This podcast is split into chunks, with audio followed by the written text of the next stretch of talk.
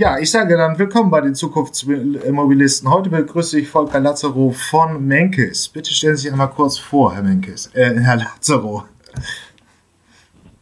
Ja, hallo, schönen guten Tag. Mein Name ist äh, Volker Lazaro. Ich bin heute äh, Geschäftsführer bei der Firma Mennekes, äh, verantwortlich für alle Geschäftsbereiche, die bei uns äh, relevant sind. Das sind Industriesteckvorrichtungen genauso wie äh, Ladesteckvorrichtungen für Elektrofahrzeuge und Ladesysteme für Elektrofahrzeuge. Von der Ausbildung her bin ich eigentlich Maschinenbauingenieur und äh, habe dann aber dadurch, dass ich ein, in ein Unternehmen eingestiegen bin, das sich nur mit Elektrotechnik beschäftigt, über die letzten 20 Jahre sehr viel Elektrotechnik dazugelernt, sodass ich heute eigentlich elektrotechnische Produkte ent konzipiere, entwickle, vermarkte und äh, in Normungsaktivitäten und so weiter betreue. Ähm, wunderbar. Menkes ist auf jeden Fall in der Elektromobilität schon lange bekannt. Also ich kenne es auch schon seit 2009, 2010, eben durch die Beschäftigung damit. Ähm, wann haben Sie begonnen, das Thema ernster zu nehmen? Also, dass, dass wirklich ja, die Elektrotechnik sich aufs Autofahren ausweiten könnte? Also tatsächlich haben wir uns erstmalig in Ende der 90er Jahre zum ersten Mal damit beschäftigt. Wir haben damals schon eine Steckfurcht entwickelt, die ausschließlich für Elektrofahrzeuge vorgesehen war. Mhm. Damals war es aber so, dass das Thema von den Automobilern noch nicht äh, stark genug äh, angegangen wurde, gepusht wurde, sodass die Entwicklung bei uns erst nochmal in die Schublade gewandert ist. Und 2008, als wir merkten, das Thema kommt wieder auf, haben wir genau diese Entwicklung, die wir Ende der 90er Jahre gemacht haben, wieder aus der Schublade rausgenommen und sind zu den Automobilern, zu den Energieversorgern gelaufen und haben gesagt, wenn ihr das Thema jetzt bearbeiten wollt, dann braucht ihr eine Steckvorrichtung dafür. Wir haben hier eine, was haltet ihr davon? Und haben dann dieses System mit den Energieversorgern, den Automobilisten dahin weiterentwickelt, äh, dass es am Ende der Typ-2-Stecker, der Menneke-Stecker geworden ist.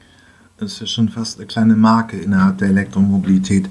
Ähm, was waren so die, was, was war in den, Nuller, äh, den Nullerjahren dieses Jahrzehnts so die, die großen Treiber? Was hat sich verändert zu den 90ern oder auch meinetwegen zu den 80er Jahren? Also es ist so, dass ähm, einfach das Thema Elektromobilität so im Jahr 2008, wir haben übrigens dieses Jahr zehn Jahre E-Mobility als Jubiläum gefeiert, mhm. weil wir 2008 mhm. begonnen haben. Ähm, also dass es in der Zeit 2007, 2008, da spürte man, dass Elektromobilität tatsächlich ernst genommen wird. Und damit stiegen wirklich die Entwicklungsabteilungen der Automobilisten in dieses Thema ein. Und die haben ein ganz anderes Anforderungsprofil entwickelt, als das Ende der 90er Jahre war, weil da waren viele, viele Idealisten unterwegs, einige wenige Unternehmen, die dieses Thema ein bisschen voranbringen wollten. In 2008 war das auf einmal die gesamte Automobilindustrie. Und da ist ein komplett neues Spezifikationsprofil entstanden und das ganze Thema wurde einfach wesentlich professioneller beackert. Und wie hat sich das dann, äh, der, der Geschäftsbereich Immobilität in den letzten zehn Jahren so entwickelt? Also wir haben in 2008, wie ich gerade schon gesagt habe, mhm. eigentlich als äh, Startup angefangen. Wir haben zwei Business Units gegründet. In diesen Business Units waren jeweils zwei Leute beschäftigt, also so wie das bei so einem Startup so ist. Ja, so. Das war dann in der Regel jemand, der am Markt ist und jemand, der versucht, das konstruktiv umzusetzen.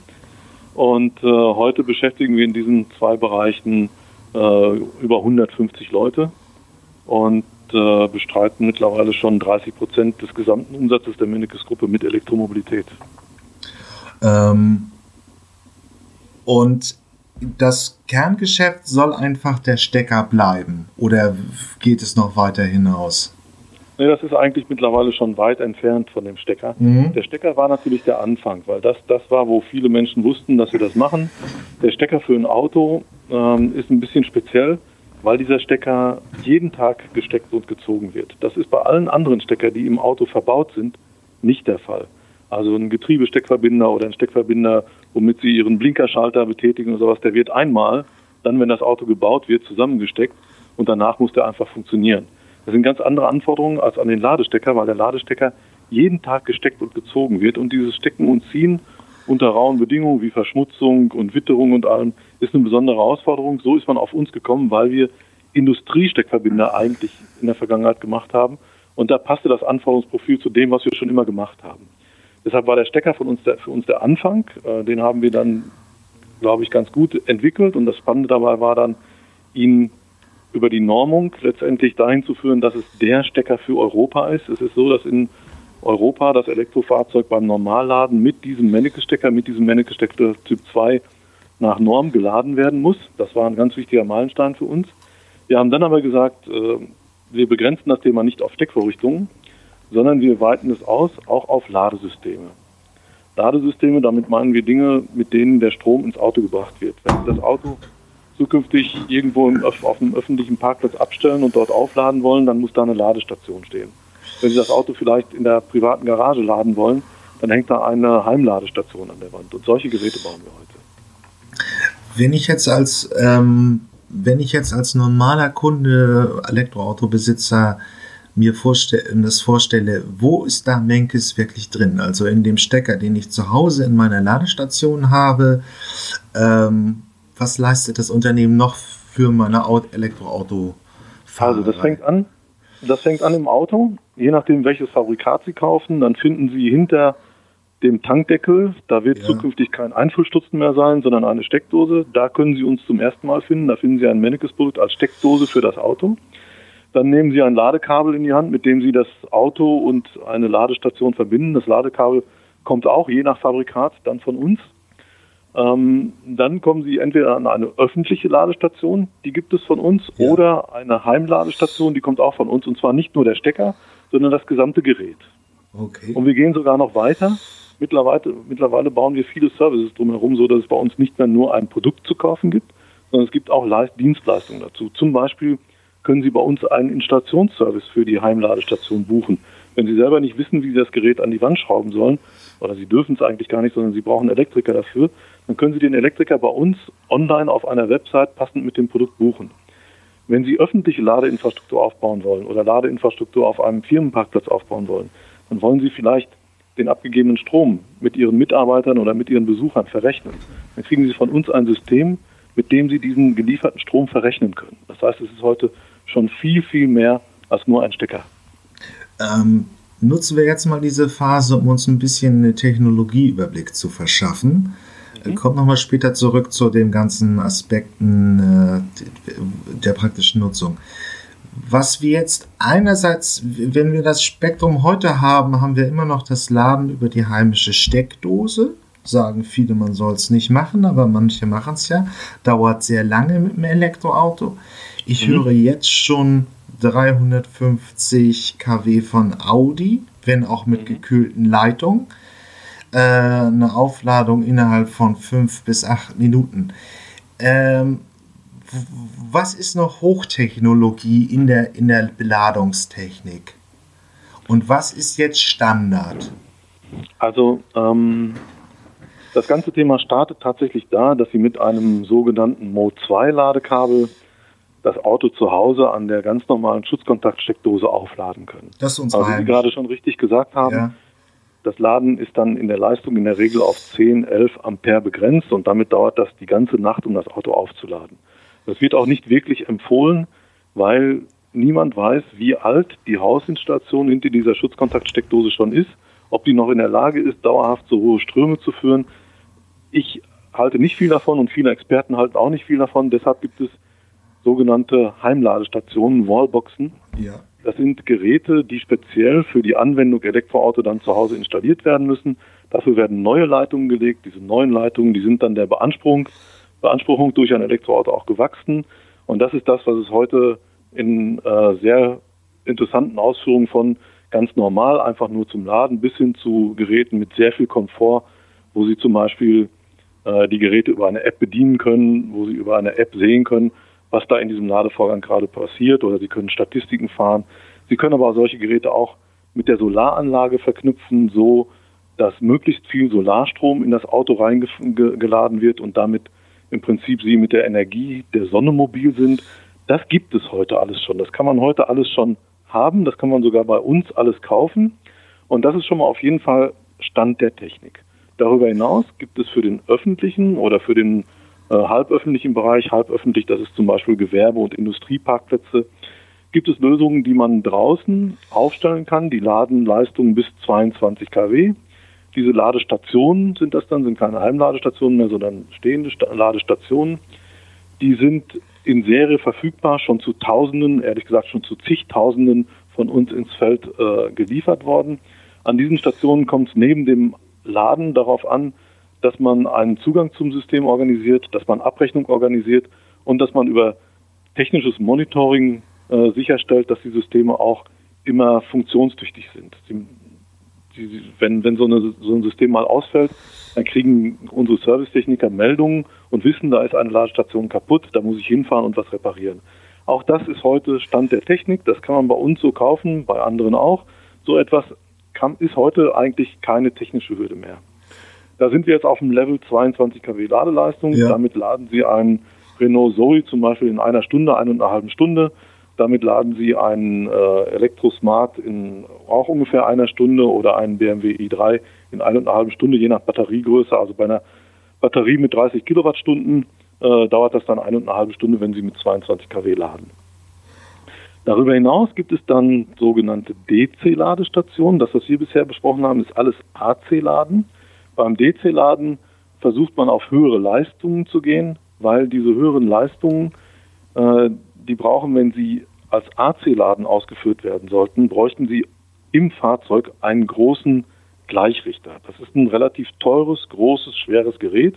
Je höher die Leistung wird, desto größer, teurer und schwerer wird das Ding. Deshalb hat man gesagt, bis 22 kW wird es sowas im Auto geben. Über 22 kW gehört das in die Ladestation. Und dann kommen wir in Ladestationen, die in der Lage sind, größere Leistungen zu übertragen. Das ist bisher Stand der Technik 50 kW. So findet man das heute an vielen Autobahnraststätten schon. Ja. Und wir sind gerade auf dem nächsten Leistungssprung. Der geht in Richtung 150 kW. Das ist zum Beispiel das, was der Audi e-tron, der jetzt frisch auf den Markt kommen wird, wahrscheinlich noch im ersten Quartal, ja, was der an solchen Schnellladestationen laden kann. Dafür gibt es auch erste Ladestationen schon im Feld. Es geht aber noch weiter. Die Standardisierung und auch die Entwicklungen, die zurzeit laufen, die gehen in Richtung 350 und sogar bis 400 kW. Das ist aber im Moment noch ein bisschen Zukunftsmusik. Ich denke, das wird noch so äh, mindestens mal ein Jahr. Es ist heute absehbar, dass der Porsche, äh, der auf den Markt kommen wird, das erste Auto sein wird, was in Größenordnung 300, 350, vielleicht sogar 400 Ampere äh, kW laden kann. Aber das wäre das erste und das einzige Auto, was es zu der Zeit auf dem Markt gibt. Okay. Ähm, wenn ich jetzt aber mir ein Elektroauto, fangen wir jetzt mal nochmal beim normalen Kunden an. Wenn ich mhm. mir jetzt als Ele ein Elektroauto kaufen will, sagen wir mal den Kona von Kunda, äh, von Hyundai. Ähm, was ist jetzt der Standard, den ich mir kaufen sollte, damit ich halbwegs zu, äh, ähm, zukunftssicher meine Ladestruktur im Haus habe? Also das, wenn, wenn, Sie wirklich einen eigenen, einen eigenen ja. Stellplatz haben, dann äh, wird in dem Fahrzeug mit großer Wahrscheinlichkeit ein Mode 2 Ladekabel als Standardausstattung mitgeliefert werden, womit Sie das Auto an einer Haushaltssteckdose laden könnten. Aber wir empfehlen dringend, sich eine Heimladestation passend zu diesem Fahrzeug zu kaufen ja. und auch installieren zu lassen. Das tue ich übrigens auch, aber gut. Mhm. Das, das, das ist für viele, ehrlich gesagt, ziemlich kompliziert, weil kein Mensch kennt sich aus. Kein Mensch weiß, welche Ladestation passt denn zu meinem Auto. Was heißt denn 3,7 oder 11 oder 22 kW Ladeleistung? Was mhm. versteckt sich alles dahinter? Da kennen diese Leute sich in der Regel nicht aus. Aus dem Grund haben wir auf unser, wir haben extra eine Website gebaut, auf der haben wir einen Konfigurator eingerichtet. Das heißt, da können Sie eingeben, ich habe ein Auto, ein Hyundai Kuna und äh, ich möchte für dieses Auto eine Ladestation haben. Dann bekommen Sie uns von uns einen idealen Vorschlag einer Ladestation für dieses Auto. Sie können dann in dieser Konfiguration noch ein paar Komfortmerkmale einstellen, ob Sie das Gerät mit einer App bedienen wollen oder nicht oder sonst, oder ob Sie Solar laden wollen oder nicht. Wenn diese Konfiguration abgeschlossen ist, dann bieten wir Ihnen nach Postleitzahlensuche einen Installateur an, der das Gerät bei Ihnen installieren kann. Und über diesen Weg machen wir eigentlich den Weg hin zur eigenen Wallbox super einfach. Okay, aber ähm, man braucht jetzt noch, sagen wir mal, ist, muss man ein dreiphasiges System haben, um zu, äh, zukunftssicher zu sein? Oder sollte ich nicht doch lieber auch schon versuchen, über 22 kW zu kommen, wenn die technologische Entwicklung sowieso in die Richtung hingeht? Nein, das brauchen Sie aus meiner Sicht nicht. Also ein dreiphasiges System macht absolut Sinn. Ja. In Deutschland sind die Häuser auch mit einem dreiphasigen Anschluss versehen. Im Ausland ist das teilweise anders, aber in Deutschland ist das so. Und ähm, selbst wenn man heute ein Auto... Jo, hier ist das Ende erreicht diese Episode aus der Podcast-Reihe Die Zukunftsversion. Hier endet der freie Teil. Weiter geht's auf meinen Webseiten ähm, elektroauto.org slash Zukunftsmobilisten oder ähm, automatisiertes Auto.de slash Zukunftsmobilisten. Da kann man sich die vollständigen Interviews äh, gegen eine kleine Gebühr anhören. Ich habe auch eine Staffelung drin, also Menschen im AG 1 und 2 Bezug zahlen weniger als auch Studenten und Doktoranden. Schüler sind auch günstiger. Ja, ich freue mich aufs nächste Mal, wenn es wieder hier bei den Zukunftsmobilisten ein neues Interview gibt. Bis dann, tschüss.